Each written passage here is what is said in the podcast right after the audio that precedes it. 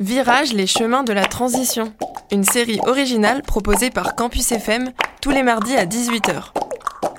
Des regards, des visions, des chemins pour un monde plus souhaitable demain. Différents formats, portraits, reportages, différents sujets, alimentation, justice sociale, transition écologique. The world is waking up. And change is coming, whether you like it or not.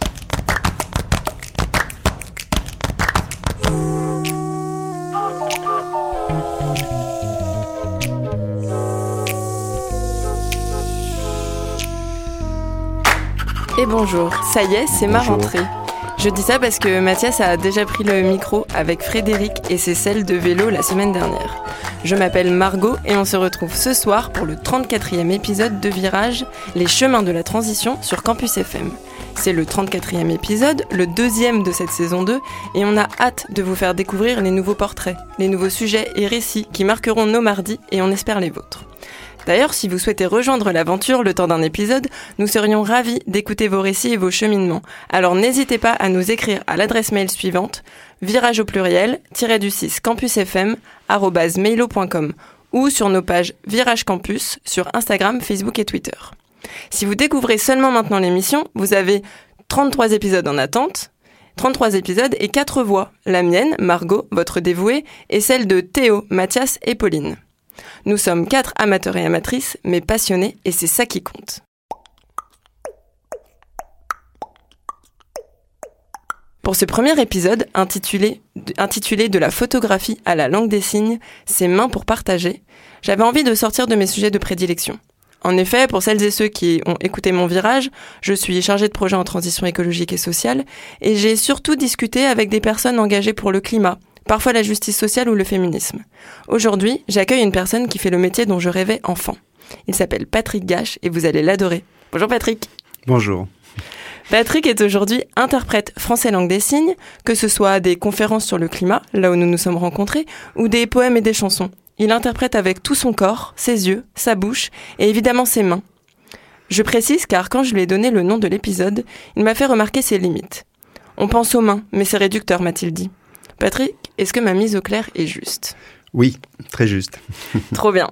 Il y a pas longtemps, euh, j'étais à un concert de donc MPL, l'acronyme de Ma pauvre Lucette, et ils ont une chanson qui s'appelle Sur une échelle de 1 à 10, qui est très très belle.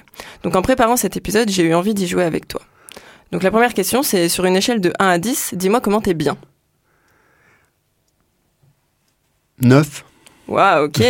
sur une échelle de 1 à 10, dis-moi comment t'as faim. Euh, 4.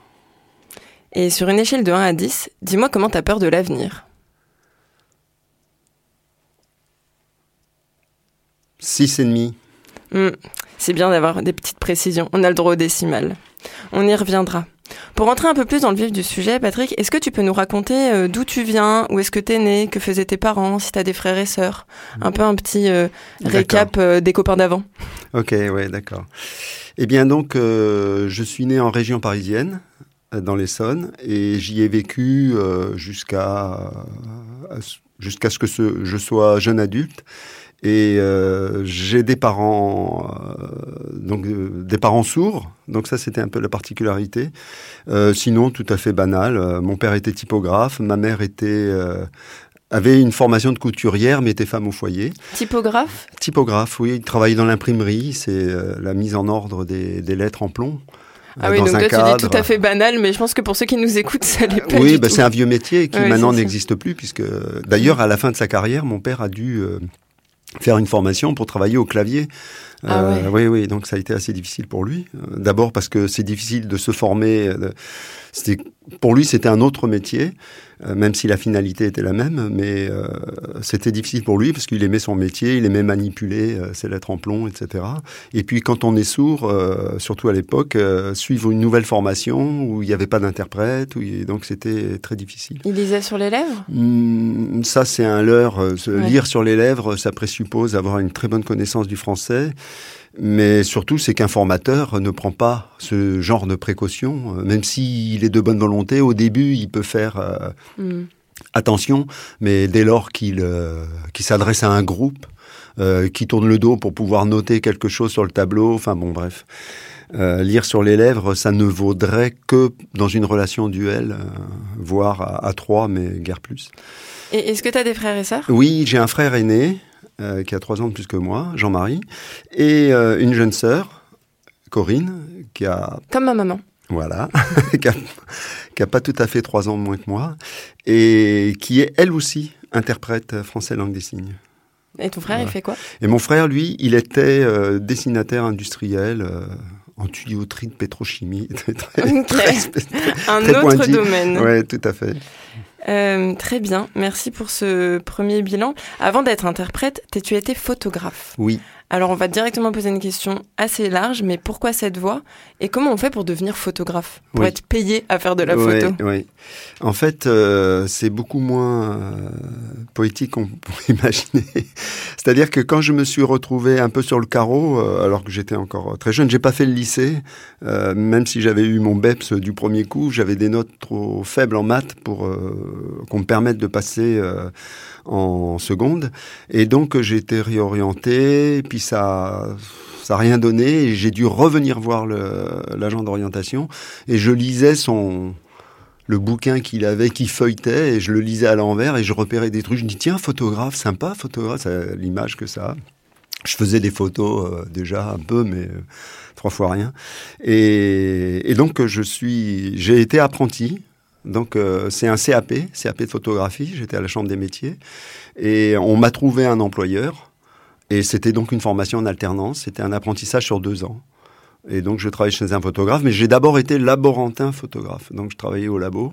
C'est toi qui développais, Et voilà, qui voilà, tirais. exactement. Et, euh, et quand je suis, j'ai j'ai eu mon CAP, j'avais passé un autre examen qui était le FAA, examen de fin d'apprentissage artisanal, ce qui donnait que j'ai obtenu, ce qui donnait droit à être compagnon de, de France. Mmh, Voilà. Et tu Et- photographiais quoi? Alors euh, là, le, le, le studio, c'est, il faisait de la, de, de, de la photo publicitaire et euh, du public reportage, mais euh, je vous assure, quand j'étais apprenti, euh, je touchais pas un appareil photo. Ce n'est que lorsque j'ai eu mon CAP, il me restait encore quelques mois de, dans mon contrat de travail qu'on m'a permis d'aller faire quelques quelques images. On m'a confié un 24-36 pour aller faire quelques photos en ville, mais rien de mirobolant vraiment. Et à côté euh, de ton apprentissage, euh, vu que tu étais en train de découvrir ce, ce domaine, toi, tu t'es mis à photographier euh, Alors, pour toi? Oui, oui, bien sûr. Alors, mes parents très vite m'ont acheté le matériel et donc je me suis mis à faire des photos. J'étais très influencé par Jean-Loup Sief qui faisait des photos en noir et blanc, au grand angle, Je des, pas. tira- des tirages un peu durs. donc, je faisais ça. Et euh, donc, je l'ai dit, j'avais des parents sourds Mm. et très tôt. euh, j'avais 17 ans, euh, ma mère m'a dit, tu sais, tu pourrais aller euh, travailler, euh, parce que les, la, la communauté sourde, à Paris notamment, est très importante et ils organisent plein d'événements culturels. Alors c'est des balles, des banquets, enfin toutes sortes de choses, des, des événements sportifs. Elle m'a dit, tu pourrais y faire des photos, tu, tu gagnerais quelques sous. En plus de... Et donc ça, ça a été ma deuxième école euh, langue des signes, c'est-à-dire euh, me confronter au, à un large public et non plus seulement mes parents ou mes oncles ou, euh, les amis proches de la famille. Voilà. Et donc voilà le genre de photos que je faisais, mais évidemment pour mon plaisir, je- j'en faisais bien d'autres. Et voilà. Donc, Qu'est-ce qui attirait ton œil quand tu faisais de la photo pour toi? Euh, alors j'aimais euh, des photos de paysages. Encore une fois, je, par exemple euh, une clôture le long d'un chemin et d'un champ euh, avec un grand angle euh, pris un peu en, en plongée euh, pour avoir un effet et tiré dur. Bon, j'aimais aussi faire du portrait. Et d'ailleurs, j'en ai fait pas mal, j'en fais beaucoup. Et euh, alors, le, le, le patron pour qui je bossais euh, travaillait aussi dans le monde du spectacle. Donc, euh, j'ai fait des photos de, de théâtre. Alors là Ouais, aussi en noir et blanc. Oui, oui, c'était assez varié. Ouais. Trop bien. Voilà. Euh, c'est vrai que moi, tu vois, quand je pense à la photo, je pense à Depardon, Cartier-Bresson, j'aime la photographie sociale des Oui, gens oui. dans les rues, tout ça. Euh, Douaneau aussi. Ouais, ouais, ouais, bien sûr. Ouais, Mais c'est vrai que ça a été plutôt mon école avec mes parents. Et tu parlais de ton oncle, de, de tes oncles, de ta famille. Il y a d'autres personnes sourdes dans ta famille? Oui, tout à, tout- toute la, mon, frère, mon père appartenait à une fratrie où ils étaient tous sourds. Et combien? Et euh, ben, il avait euh, trois frères. Lui, il était le Benjamin, il était le plus jeune, et une sœur. Bon, elle, elle était, comme on disait, sans aucun ostracisme ni quoi que ce soit, mm. demi-sourde. Bon, donc elle avait, elle entendait un peu, mais euh, à savoir. Et ses parents, à ton père, étaient sourds Non, non, non, pas du ah tout. Ils étaient entendants. Ouais, ouais, ils étaient entendants. Et à la connaissance de mon père, pas d'antécédents. Euh, voilà. Donc, euh, oui. D'accord, trop bien. Donc j'ai euh, très depuis ma plus tendre enfance, je, enfin j'ai toujours côtoyé le monde des sourds, euh, bah la communauté sourde. mes parents nous emmenaient quand ils allaient voir des amis ou quand ils en recevaient. Enfin bon, j'étais. Je me souviens quand on a commencé à travailler ensemble avec euh, toi et Gaël, je vous ai tout de suite demandé est-ce que je peux dire personne sourde sur ma com parce qu'on a tendance à parler de malentendants, etc. Mmh, mmh, mmh. Qu'est-ce que toi tu penses de, de tout cette, euh, ce vocabulaire, ce lexique euh euh, Un sourd est un sourd. Et d'ailleurs, et la première chose que disent les sourds quand on dit malentendant, il, ça, les. Parce qu'il peut aussi y avoir ce débat entre que soi-même, en tant que sourd, on dise qu'on est sourd, c'est OK, mais que par exemple pour le handicap, tu vois, euh, des personnes qui se eux-mêmes se définissent comme euh, handicapés ou, mm. euh, ou autistes ou non non non, et qu'en face ils acceptent moins. C'est aussi pour les personnes racisées, tu vois, qu'on parle d'eux avec ça. Donc moi, je me suis toujours permis depuis de dire personne sourde parce que vous mm. m'avez bien expliqué mm, que c'était ok. Mais c'est-à-dire que les sourds se désignent comme étant sourds. Et, Mais qu'est-ce qu'ils acceptent déjà en face? Et, et, en fait, euh, quand, quand on dit d'eux qui sont malentendants, euh, certains, euh, un peu, un peu dur, ça peuvent rétorquer. Euh, et vous, êtes un mal sourd. Oui, c'est ça. Et en fait, et, et, même à l'écrit, ils vont l'écrire sourd avec un S majuscule, pas par euh, par prétention, mais pour distinguer la personne qui n'entend pas de, de, de, de, celui qui a un, un sentiment d'appartenance à une communauté, ah oui, donc culturelle et linguistique. Et euh, voilà, c'est pour faire cette distinction. Et, euh, sourd et fier de l'être. Sourd et fier de l'être. Et puis c'est vrai qu'on a tendance à beaucoup en discuter euh, dans, au travail avec les enseignants avec qui je travaille sur le fait que euh, le choix des mots a tendance aussi à diminuer hmm. ce que c'est vraiment et, et malentendant. Non, il entend pas mal, il entend pas. Donc ouais, oui, oui, oui, exactement. Ouais. Exactement. Très bien, mm. merci pour, euh, pour ce petit euh, insight. J'ai l'impression des fois d'être dans les coulisses grâce à toi. Avant de poursuivre et de discuter véritablement de langue des signes, j'aimerais faire une petite coupure musicale avec ta sélection.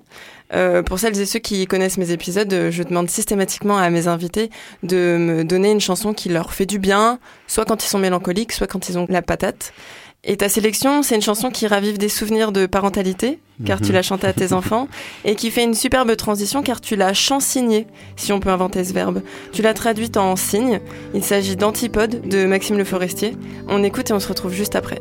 Quand on creuse un trou par terre, et qu'on creuse assez profond, sûrement quand on arrive au fond, qu'on voit de la lumière, on voit de la lumière.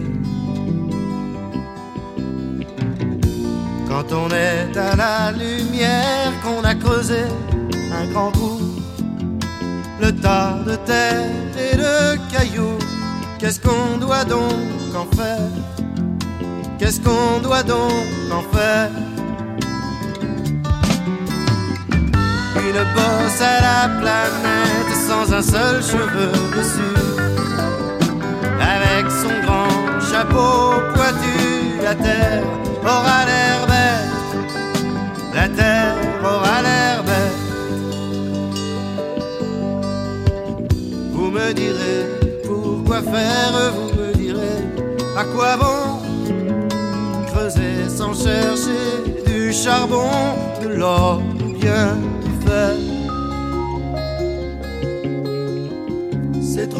ma pauvre tête de penser à tout cela, pourvu qu'un autre y pense pas.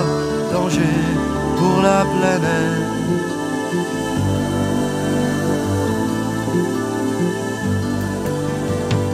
Ça fait rien si on traverse, on doit voir des gens là-bas. Est-ce qu'on arrive la tête en bas? Où est l'inverse.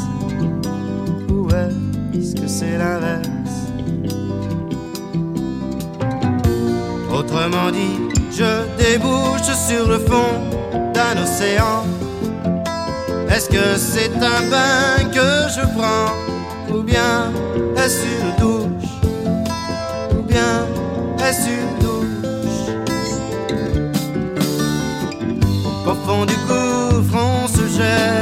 tomber dans le ciel. C'est bien volé que ça s'appelle savoir où ça s'arrête. Savoir où ça s'arrête. Vous me direz pourquoi faire un grand trou? Je vous réponds quand j'ai besoin d'une chanson, je ferai sauter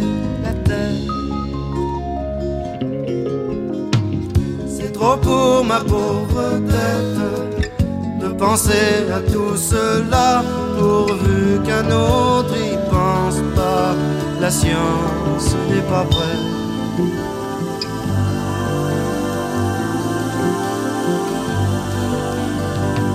Quand on creuse un trou par terre et qu'on creuse assez profond, est-ce que quand on arrive au fond, on est moins con qu'hier On est moins con qu'hier.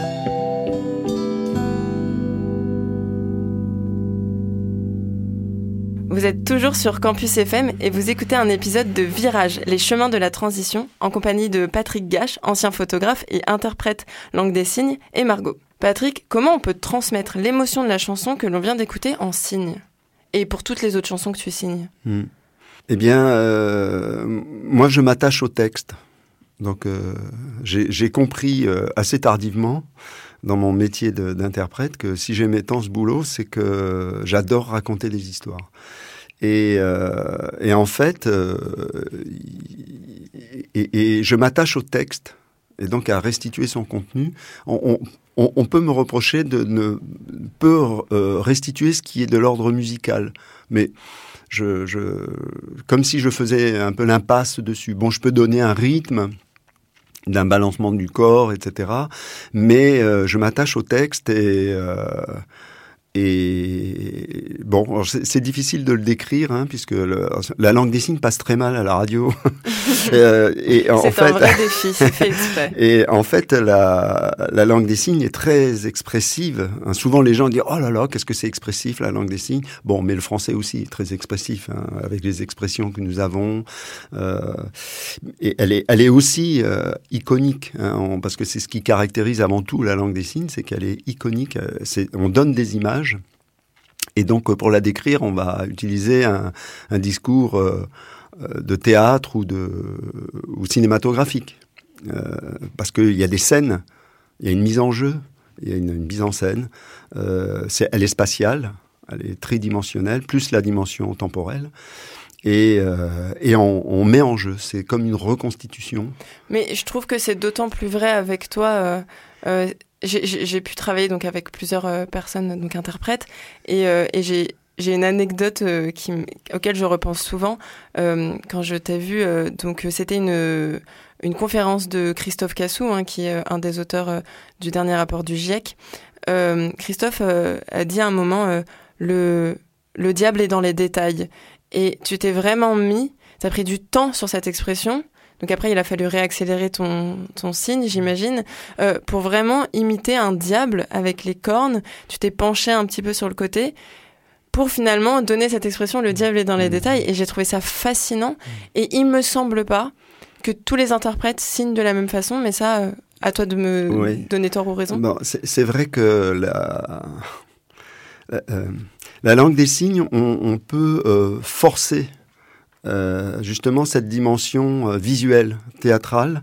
Alors quand je dis forcer, c'est en fait euh, il y a un, oui il y a un, un linguiste, hein, Christian Cuxac, qui avait beaucoup travaillé sur cette question et euh, il parle de bifurcation. Bon, euh, alors on, on peut utiliser la langue des signes de manière très euh, carrée, très très fonctionnelle comme ça, mais il y a, elle est toujours iconique. Mais on peut, alors je dirais forcer le trait. Et, euh, et, les, sourds, euh, en règle générale, apprécient mes interprétations pour ça, parce qu'ils disent c'est d'une clarté, c'est une mise en jeu, une mise en scène qui fonctionne très bien. Et donc, euh, oui, et, moi, j'y mets un point d'honneur. Ce qui veut dire qu'en m'exprimant ainsi, je suis entendu par tous les sourds. Oui, c'est ce que j'allais te demander. On a tous notre voix, notre accentuation, notre prononciation, qui fait qu'on nous distingue euh, Margot qui parle, c'est pas une autre fille qui parle et c'est encore sûr. moins un autre garçon qui parle. et est-ce que tu dirais que chaque signant euh, signeur euh, a un, un, style? Bien sûr. En, en, fait, euh, ce qu'on ce qu'on demande à un interprète, c'est d'être éloquent. Donc je m'efforce de l'être en français et de l'être euh, en langue des signes. Et, euh, et, pour aller un peu plus loin sur ce métier de d'interprète, euh, je pense que peu de gens connaissent en, en vérité. Euh, comment tu le décrirais ton métier à la fois euh, ce qu'il incarne et, et, et, vraiment de manière plus pratico-pratique, l'idée c'est aussi d'inspirer les personnes qui vont nous écouter. Donc si jamais derrière le micro il y a quelqu'un qui, qui s'intéresse à devenir interprète, quels seraient les bons et les mauvais côtés de, de ce travail? D'accord. Alors le mauvais côté, je vais commencer d'emblée par celui-là, c'est qu'on est mal payé. Ouais, okay. si on met en regard euh, nos revenus avec ceux des interprètes qui travaillent avec d'autres langues, euh... Un interprète euh, langue des signes est moins payé qu'un interprète en anglais ou en français Oui, tout à fait. Tout ah à oui, fait. Okay. Ouais, ouais, ouais. Et à une époque, euh, en tant que prestataire de service, euh, c'était euh, enfin un interprète euh, de langue vocale euh, gagnait trois fois plus. Pourtant, j'ai tendance à penser que plus euh, la, la, la, personne est rare, plus oui, elle est payée. Et... Ouais, oui, mais mais on, on, on, nous ramène toujours sur le terrain du handicap, et donc c'est vraisemblablement les financements eux-mêmes. C'est les finances qui, sociales qui font, plus ouais, exactement. Quel enfer. Et euh, parce que à chaque fois, on nous ramène sur ce terrain-là. Mm. Et les bons côtés alors? Alors les bons côtés, eh bien euh, moi, quand, enfin ce, donc quand je de photographe où je travaillais de manière euh, souvent isolée. Bon après je m'étais, j'ai parlé de mon métier de laborantin. J'ai travaillé dans un, grand labo à Paris qui était très spécialisé dans le tirage noir et blanc. Et euh, donc là, j'ai fait vraiment mes armes de laborantin. Mais après, je me suis mis à mon compte et euh, j'ai fait toutes sortes de choses. J'étais, euh, je travaillais sur les salons professionnels. Mais après, mais je faisais aussi du portrait. Je faisais, et à un moment donné, quand je me suis installé à Toulouse, je, me suis spécialisé dans les chevaux. C'est combien de temps dans ta vie? À peu près Eh bien, euh, j'ai commencé mon apprentissage euh, en 76. J'avais donc 16 ans. Moi, je suis né en 60. Et euh, donc, ça a duré deux ans. Et j'ai fait une cessation d'activité de photographe en décembre 90. Et ça correspond à ton arrivée à Toulouse? Je suis arrivé à Toulouse en 85 et j'ai commencé le métier d'interprète en 87. Ce qui veut dire que pendant trois ans, j'ai mené de front deux activités différentes euh, professionnelles. Et j'étais artisan d'un côté et avais fait une extension à mon activité artisanale parce que les, les revenus d'interprète étaient encore très mineurs par rapport à mon activité principale. Mais à un moment donné, il a fallu faire un choix. Et pourquoi tu es devenu interprète alors?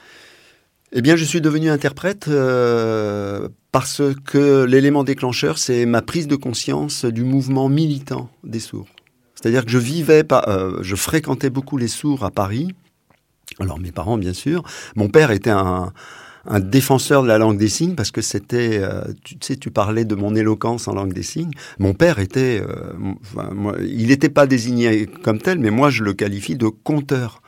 Il, racontait des histoires d'une manière formidable. Il avait une très belle langue des signes et ça s'explique parce qu'il était le Benjamin de la famille. C'est-à-dire que avant même d'être à l'école des sourds, eh ben à la maison, quand ses frères revenaient, il, il déjà dans la langue des signes. Il avait une façon de raconter des histoires et j'en suis très influencé. Des gens qui ont connu mon père et quand ils me voient signer, ils disent.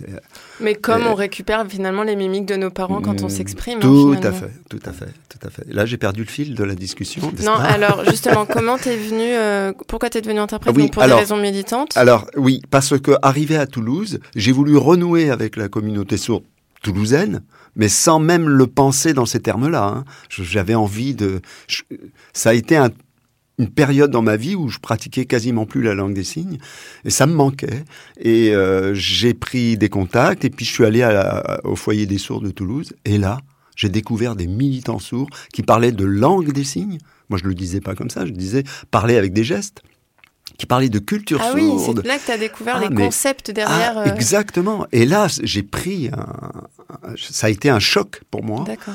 Et, euh, et les sourds disent toujours, je suis né deux fois. Je suis né le jour où je suis sorti du ventre de ma mère, et je suis né le jour où j'ai pris conscience de cette communauté culturelle et linguistique opprimée, où la langue est bafouée, rejetée, voire même interdite. Elle a été interdite pendant 100 ans, cette langue.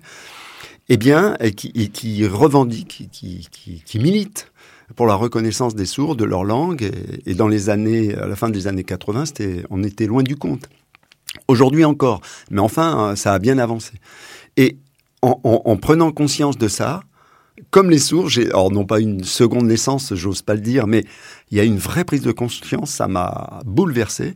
Et là, je me suis dit, il euh, faut faire quelque chose, mais J'ai quoi? une utilité. Oui, euh, je, je suis un entendant qui et, et quand je- je- j'ai la prétention de dire que quand je m'exprimais en langue des signes, euh, en m'exprime, enfin en m'adressant à des sourds qui ne me connaissaient pas, ils me prenaient pour un sourd. J'ai pas d'accent entendant, j'ai une façon de dire qui et quand je, à un moment donné, je devais leur dire, mais je suis un entendant, et j'en ai, j'ai vu des sourds qui ont résisté, qui ont dit, non, tu nous, tu nous racontes des bobards. C'est ce que j'allais te demander, même pour quelqu'un qui signe depuis qu'il est petit, est-ce que quand on devient interprète, on doit quand même se faire une petite formation, euh, réapprendre des signes ou des façons de faire, ou ah, est-ce que tu étais libre? Ah, Alors, euh, alors j'ai- je- euh, moi, j'ai jamais suivi un seul cours de langue des signes. Je connais des, des, des- des camarades, des, des- collègues et, amis euh, qui euh, ont à un moment donné, euh, sorti du giron familial, bon, ils fréquentaient beaucoup de sourds, etc. Donc ça, leur, leur expression gagnait en qualité et sortait du, du, de la cellule familiale. Et, euh, mais ils ont suivi des cours de langue des signes. Ma sœur elle-même avait commencé euh, un peu. Euh, moi, c'est vraiment sur. Mais la formation, c'est pas tant la qualité sur la langue elle-même que sur les connaissances qu'on doit véhiculer. Donc, Oui, et puis surtout le- la fonction d'interprète, il y a quand même cette euh, séparation cérébrale à avoir, où tu dois entendre une phrase, la garder, la tra- enfin traduire oui. celle d'avant. ouais. Ça, Pas- ça, ça, oui, ça, c'est s'apprend l'interprétation. Pas parce que t'es sourd, ça, c'est- Ouais. enfin parce que t'es fils de sourd, ça s'apprend euh, à l'école. Exactement. Ça, il a fallu que je me forme. Bon, à l'époque, il n'y avait pas de formation d'interprète. Et donc, je me suis formé sur le tas. Beaucoup de lectures euh, sur l'école du sens euh, d'Anissa Seleskovic, qui était une grande interprète de conférences, et, et, et des rencontres aussi, des gens qui étaient du métier. euh, quand on a mis en place la formation d'interprète à l'université Jean Jaurès, parce que je suis aussi formateur d'interprète. Euh, eh bien, euh, évidemment que très tôt, euh, en commençant ce métier, euh, petitement, euh, je me suis rendu compte que j'avais besoin d'être formé. Je, je préparais, euh, il me fallait trois heures pour préparer une intervention qui allait durer une heure. Donc, euh, j'avais pas le bac, donc je me suis inscrit à, à l'ESE, l'examen spécial d'entrée à l'université. J'avais 33 ans. J'ai passé mon l'équivalent du bac à ce moment-là. Après, je me suis inscrit à, à la fac en sociologie, en- avec une mineure linguistique. Euh, voilà. Et, et, je, et je formais des interprètes euh, dès 1996, c'est-à-dire euh, avec 9 ans d'expérience. Bon, parce que j'étais déjà repéré comme étant un bon interprète. euh, toute ta vie de d'interprétariat. Et effectivement, pour euh, celles et ceux qui nous écoutent, qui sont à Toulouse et euh, dans les environs, euh, j'ai rencontré une amie qui a été ton élève. Il y a effectivement une formation d'interprète langue des signes à Toulouse, à l'université Jean Jaurès. Euh, et euh, ça, Patrick euh, le sait pas, mais elle, elle me disait que c'était euh, le, le, le, patron euh, de, des formateurs, c'est-à-dire que même les enseignants aujourd'hui ont été euh, de forte il y a une forte probabilité pour qu'ils aient été formés par toi, Patrick. Euh, j'ai l'impression que tout le monde te connaît dans le paysage euh, de l'enseignement euh, de, de langue des signes. Oui, en fait, la, la communauté sourde est une communauté très restreinte et la communauté des interprètes qui s'intègrent là-dedans plus ou moins est, euh, est encore plus réduite. C'est ce Donc que tout le monde connaît tout le monde. hein. Il y a, il y il y a combien de, de personnes sourdes à Toulouse? Enfin, à peu près. Ah, ça, c'est une question très difficile. euh, en plus, moi qui n'ai pas la mémoire des, des nombres. Mais bon, euh, comme ça, dans l'absolu, il y a euh, euh, une, euh, un- une- euh, une naissance de, de personnes sourdes sur 1000 naissances. Ah oui, Ouais. c'est quand même beaucoup. Oui, c'est quand même beaucoup. Euh, et euh, et il y a une grosse concentration de sourds à Toulouse. Pourquoi? Parce qu'il y a les fameuses classes bilingues. Donc un enseignement en langue des signes euh, Et en France, dans les petites classes et évidemment le français écrit. Donc et, il n'y a qu'en France, enfin il n'y a qu'à Toulouse pardon, où il y a une, euh, des classes bilingues qui vont de la petite section maternelle jusqu'à la terminale. Ah bah tu vois, je l'ignorais parce que c'est vrai que quand on a organisé des événements euh, euh, ouverts à tous, euh, même si c'était au sein de l'université, bon, on a eu très peu de personnes, mais parce qu'on n'était pas forcément encore dans les boucles. Mais mhm. c'est bon à savoir que mhm. quand on organise des choses, il peut vraiment y avoir mhm. le, le, public derrière. Et, ce que je trouve fascinant, c'est aussi de pouvoir mixer les publics et d'à la fois avoir des entendants et des, et des sourds dans le, dans le même endroit et de pas systématiquement faire des, des choses dédiées à l'un ou à l'autre. Euh, et ben là, si je pouvais résumer donc euh, les mauvais et les bons côtés, hein, donc euh, le mauvais côté c'est mm.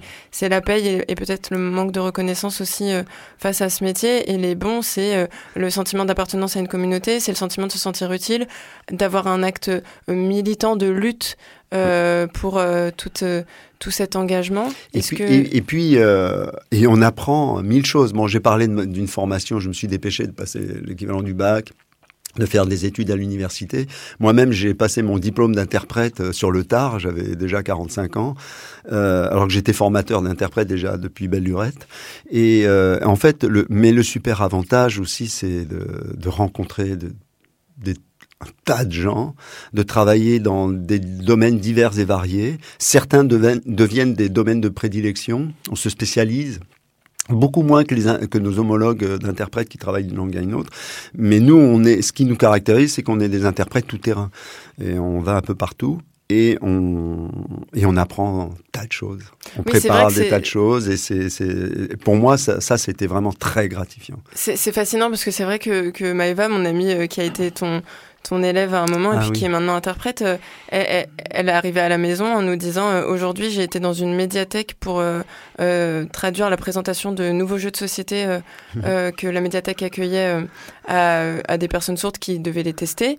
Et, et demain, je suis en rendez-vous orthopédique ou dans un CAP pâtisserie. Enfin, ouais, exactement. En fait, on a, il y a un accès à un nombre incalculable de domaines et de milieux. Oui. Euh, on regardait Top Chef et euh, je lui dis là tu pourrais traduire euh, ce que dit Hélène Darroze et et elle m'a fait la traduction de, de la finale de Top Chef pendant mm. cinq minutes en, langue des signes. Et, c'est fou de se dire qu'avec le bagage linguistique, finalement, même s'il y a des spécificités de langage, vous pouvez avoir accès à tout. Quoi. Alors, il faut bien faire la distinction entre, évidemment, il y a un bagage linguistique et qui est travaillé non pas par la langue elle-même, mais par les connaissances qu'on acquiert, qu'on manipule, qu'on on, prépare, et, ça nous amène à dire des choses en langue des signes. Donc on élargit notre expérience linguistique.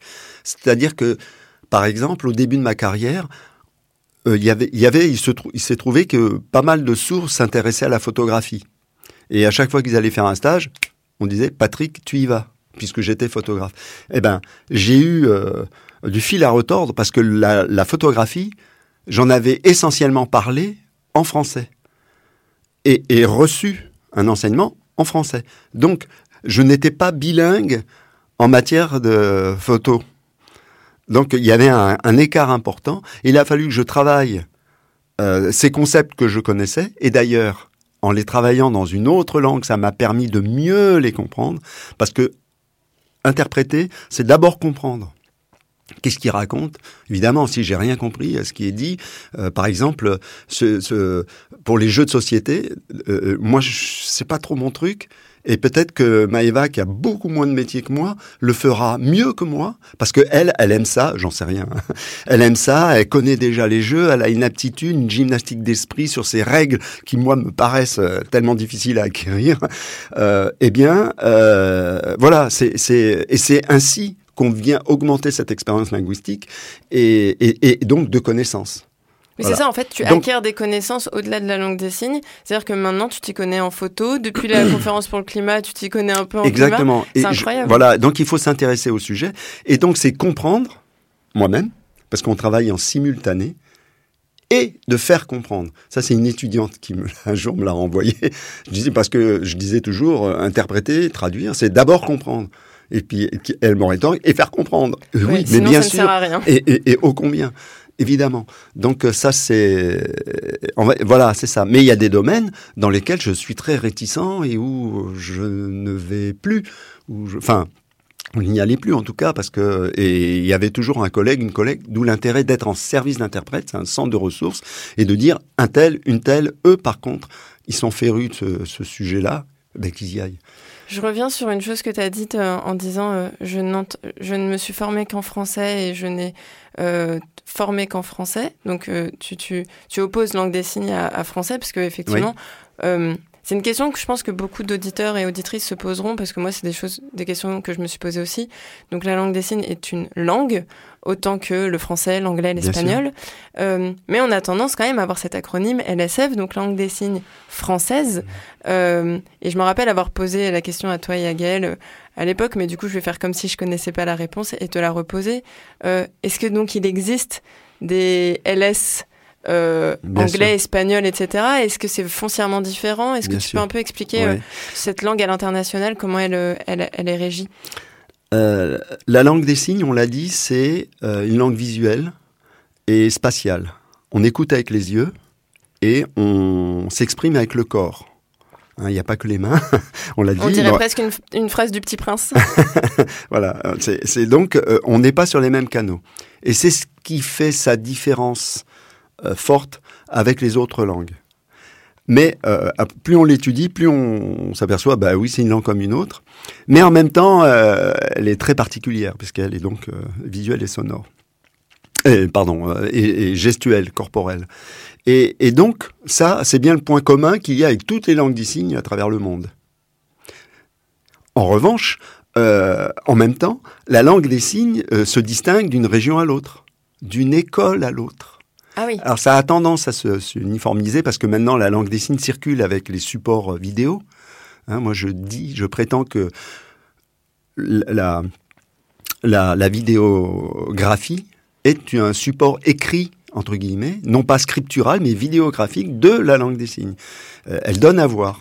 Et, euh, donc, c'est à la fois le point commun, c'est-à-dire des sourds étrangers qui se rencontrent, eh ben, très vite, si on veut s'intéresser à modalité de communication au moment de la rencontre, il faut se dépêcher, parce que très vite, celui qui est accueilli, tel une éponge, va très rapidement absorber euh, ce qui relève de la langue des signes française. Mais donc tu Mais... dirais que c'est facile de voyager en tant que exactement. Euh... Il y, y, avait un, un, un, sociologue, Bernard Mottez, euh, qui cette phrase, elle est de lui. L'internationalité chez les sourds n'est pas un vain mot. Il y a des conférences internationales, mondiales. J'ai l'impression que c'est un super pouvoir. Ah mais c'est et, et, et, souvent les gens me parlent ah, comme l'espéranto. Sauf que l'espéranto n'a jamais fonctionné. Oui, non. Hein, parce qu'il n'y a pas. Alors que là, il y a véritablement une, commu... une communauté culturelle les sourds euh, français euh, se reconnaissent à travers un sourd euh, chinois. Et une capacité d'adaptation qui fait qu'avec un bagage commun et des spécificités, on peut quand même se retrouver à, à échanger. Exactement. là où un français Exactement. et un chinois ne pourraient absolument il, il a, pas le il y a, faire. Il y a des différences très fortes et en même temps, il y a un socle commun et il se trouve que le lexique en langue des signes n'a pas la même importance que le lexique en français, en espagnol, en italien. Pourquoi? Parce que je donne à voir. Non, mais c'est sûr, tu vois, c'est ce que j'allais dire, c'est qu'on nous dit souvent, et, et c'est le cas quand on voyage euh, et qu'on parle pas la même langue, on s'en sort avec nos gestes. Oui, C'est-à-dire que même des beaucoup. personnes qui parlent, qui ne savent pas signer, euh, utilisent leurs mains à un moment donné quand mmh. elles sont bloquées. Et ouais, il s'avère que pour les personnes sourdes, c'est finalement leur ouais. langue tout le temps. Exactement. Euh, C'est-à-dire que ce langage qui est considéré comme euh, euh comment extra-linguistique, euh, chez les entendants qui, s'agitent, qui, accompagnent leurs paroles d'une gestualité, euh, devient éminemment euh, linguistique en, langue des signes. Mmh. C'est, ça, ça, permet de faire la transition avec une de mes dernières questions. On en a un petit peu parlé tout à l'heure quand tu parlais de militantisme. Je m'étais noté cette question de, est-ce que tu penses que la communauté sourde, elle est, elle est suffisamment représentée, inclus dans la société. Euh, on pourrait faire une émission, je pense, complètement dédiée à cette question. Et là, on n'a pas énormément de temps, mais, mais déjà, euh, si tu devais non seulement donner des, des points de vigilance et d'état de l'art de, de ce qui est aujourd'hui, et assez rapidement des, des façons d'aider en tant que, que, que, société ou les personnes qui nous entourent. Euh, ouais, Qu'est-ce qui se passe? Comment vivent les sourds aujourd'hui? Et, et, et, comment on pourrait rest, ré, réduire ce mmh. champ euh, d'inégalité ou en tout cas ce gouffre qui peut peut-être séparer nos privilèges des leurs? Oui. Je, je vais avoir. C'est difficile pour moi de répondre à cette question, je l'avoue. Euh, en fait, déjà, euh, les, les, les, sourds euh, pour communiquer avec des, entendants, des entendants, c'est quelque chose qu'ils doivent faire tous les jours. Donc ce, le, ce chemin à parcourir pour entrer en communication avec un entendant, il est laborieux, parce que le système d'éducation euh, des enfants sourds est, je trouve pas d'autre meilleur mot que déconnant, complètement. Et on l'accepte. Et, et j'ai parlé de la seule école, c'était à Toulouse, mais euh, il y a aussi les classes bilingues à Poitiers, il y en, il y en a dans d'autres villes de France, mais qui sont que partielles. La plus aboutie, euh, c'est les plus abouties, c'est Toulouse et Poitiers. Et, et donc il y a un gros déficit d'éducation pour les enfants sourds parce que parce que la, la, la domination, la langue dominante reste, est le français, et on veut absolument faire entendre auditivement, hein, je, entendre parce que ça veut aussi dire comprendre, comprendre. euh, faire entendre et parler vocalement aux sourds. Si on est capable de parler le français tel qu'on le parle toi et moi là, ici, maintenant, c'est bien parce qu'on est dans un bain langagier depuis toujours. Les sourds, c'est justement ce qui leur manque. Et on veut absolument. Alors maintenant, les implants, enfin, les prothèses ne sont plus euh, seulement externes, mais elles sont aussi internes. Donc les implants intracochléaires. Pour les sourds, c'est une atteinte à leur intégrité. Ça, ça nécessite malgré tout une rééducation forcenée. Qu'on alors, je, sais des tas de gens qui démontraient mon discours en disant si si on obtient de très bons résultats, ils parlent très bien. Et nous, ces sourds-là, on les rencontre euh, et bien souvent, quand on gratte un peu, euh, c'est très en surface. Euh, ah ben, il parle bien. Oui, mais qu'est-ce qu'il a à dire? Quelle est la compréhension qu'il a du monde? Quelle est sa vie sentimentale? Quel- Bon, là, euh, il y, a, il y a- y a- y a fort à faire. Et donc, euh, et donc, et donc les, ce que je voulais dire, c'est que dès lors qu'on, dès lors que l'entendant accomplit une partie du chemin pour entrer en communication avec un sourd, le sourd, euh, euh, je le mets entre guillemets, se dépêche de, de, de parcourir ce qui reste. Parce qu'en règle générale, c'est toujours lui, c'est très laborieux. Euh, mais dès qu'il a affaire à des entendants qui ont cette aptitude à s'exprimer de manière assez visuelle, etc., ça les intéresse au plus haut point. Et ils ont soif d'apprendre, de savoir. Parce qu'on, au- au- sous prétexte de devoir les faire entendre et parler, ça demande tellement de temps de rééducation, tout un travail laborieux, euh, au détriment de l'histoire, les sciences, etc. À l'époque où j'ai commencé le métier, il y avait deux pour mille sourds à l'université. Bon, maintenant, il y en a davantage. Et pourquoi? Bah, Parce que la langue des signes un relatif euh, droit de cité. Mais quand on regarde la situation des enfants sourds, c'est une catastrophe. Et comment ils font les enfants sourds? Ils vont dans quel... Eh ben, ils vont dans, alors de plus en plus, on pratique l'intégration, c'est-à-dire. euh, On met euh, un interprète dans une école, euh, alors, dans une classe? ah, alors auquel cas la langue des signes deviendrait langue d'enseignement. Mais là, non, c'est pas le cas. Ah ouais. C'est qu'on va, euh, on entend beaucoup parler d'inclusion, euh, formidable. Enfin, je, je- de ce que j'en sais, mais pour les sourds, certainement pas. Il faut mettre les sourds avec les sourds dans une classe où, où la langue d'enseignement, la langue d'usage est la langue des signes. Et, et leur permettre d'acquérir des connaissances, et notamment le français écrit. Et, et ça leur donne cette capacité à s'ouvrir sur le monde et aller à la, à la rencontre des, des entendants. Et euh, au risque de choquer certains, c'est que la langue des signes est une langue d'intégration pour les sourds. Oui, et de ce fait, le moyen de transmission est facilité pour que finalement le fond euh, qui est transmis, à savoir euh, les, champs disciplinaires euh, d'éducation, euh, puisse être reçu et qu'il n'y ait pas une couche supplémentaire euh, de difficulté. Quoi. Ouais, ouais.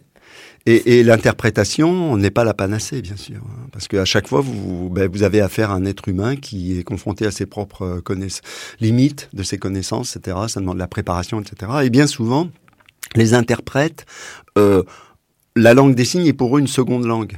C'est pas une langue, euh, c'est pas une langue euh, première. Oui. Euh, C'est vrai que toi, tu es bilingue depuis la naissance français et, langue des et- signes. et- et- et je suis enfant entendant de parents sourds, et dans la communauté des interprètes, les enfants entendants de parents sourds sont une petite minorité. Ça s'appelle les CODA, c'est Les ça? CODA, Child of Deaf Adult. Yeah. C'est ça. Euh, merci Patrick. Euh, comme tu le sais, cette émission s'appelle Virage, les chemins de la transition, car nous invitons des personnes qui ont bifurqué une ou plusieurs fois vers des chemins pour un monde plus désirable. Euh, tu as de toute évidence pris un virage en passant de photographe à interprète. Est-ce que euh, y en a d'autres passés ou à venir, marquants comme ça? Pour ce qui me concerne, de virage. de- ouais. ouais, Est-ce ben- que tu penses que tu resteras interprète jusqu'à ta retraite ou est-ce que oui, tu... c'est-à-dire que je suis maintenant euh, retraité depuis trois ans. Euh, J'attaque ma quatrième année et euh, génial. Et j'ai eu la chance de pouvoir partir à J'ai 60 hâte. ans. Et, euh, et, de, et je continue. Alors, je me suis mis auto-entrepreneur. C'était pas un statut euh, qui m'a- qui m'intéressait, qui me bottait. Mais euh, en temps, mon activité principale maintenant, c'est d'être retraité. Et donc, je fais un petit peu d'interprétation. Ça me permet de facturer des choses. Et puis, je prends moult précautions. Je m'assure que je pique pas le boulot à un collègue. Et puis surtout, c'est que je fais surtout de l'interprétation, de la traduction littéraire. Donc là, je pars euh, travailler au festival de Mouans-Sartou le 6, le 7 et 8 octobre, où je vais traduire des, sur scène des lectures du livre de Claire Aupert, qui vont être lus par Isabelle Chemin. Et donc, je vais traduire en langue des signes. Et, en fait, de dire aux sourds, hé les gars, écoutez ça. J'ai une histoire à vous raconter, c'est trop chouette. Moi, je, à chaque page, ça m'a arraché une larme. Je vais tâcher de, de, de, de provoquer la même, euh, la, la- même émotion. Et donc, je travaille beaucoup avec la cave poésie. Hein, avec, euh, il faut aller voir euh, Biblos. euh, Bah justement, Euh, c'était une de mes questions, un peu nous dire où est-ce qu'on peut te retrouver sur les internets et en vrai. Ouais. Donc je vous en ai parlé tout à l'heure, euh, Patrick, tu chansignes, donc tu interprètes des, des, des, des chansons. Je vous ai aussi parlé de poèmes. Euh, donc effectivement, à la cave poésie, je vous mettrai évidemment toutes les références sur, sur l'épisode. Mais donc tu as cité Biblos. Oui, Biblos qui est bibliothèque visuelle et sonore. Donc euh, grâce à la cave poésie, Yann Valade qui en est son directeur, et on bosse euh, beaucoup ensemble. On a un projet de création d'un site euh, pour que ce soit plus plus chouette, quoi, plus accessible, parce que pour le moment il y a très peu d'internautes qui le voient par méconnaissance souvent. Alors la, la- le chansigne n'est pas euh, l'activité prédilection. Moi c'est plutôt des. Alors j'en ai fait quelques-uns. Je suis très fier de À bout de souffle Nougaro qui est une chanson qui va tambour battant, une chanson des, une chanson des années 60.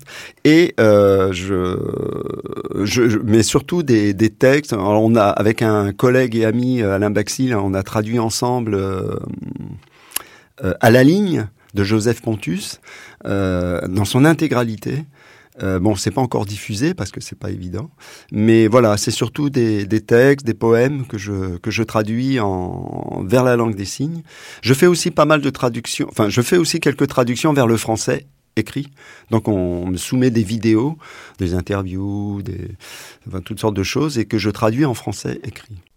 Génial. Bah, de toute façon, on vous mettra euh, donc euh, les références de, de Biblos, voire d'événements à venir euh, euh, prochainement, euh, que vous soyez sourds et, ou malentendants, parce que je sais très bien que malheureusement, les personnes sourdes ne pourront pas écouter cet épisode, mais peut-être qu'il y a une transmission à faire dans tous les cas. Euh, merci Patrick, je me suis régalée. Est-ce Bon, que, est-ce que toi aussi, comment tu te sens? Oui, bah écoute, j'adore parler de moi, c'est ce que je fais le mieux. C'est vrai qu'en général, les personnes qu'on invite ici euh, ont tendance à beaucoup parler de leur projet, mais, mais assez peu de leur vie de tous les jours. Et c'est ça qu'on aime. Euh, comme toujours, vous pourrez tr- retrouver donc toutes les références et infos de l'épisode sur le site de Campus FM et dans la description de nos épisodes.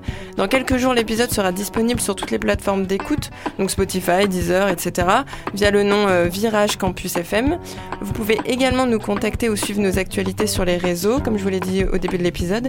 Et si vous avez envie de nous écrire également, je répète l'adresse mail, virage au pluriel, du 6, campusfm.mailo.com.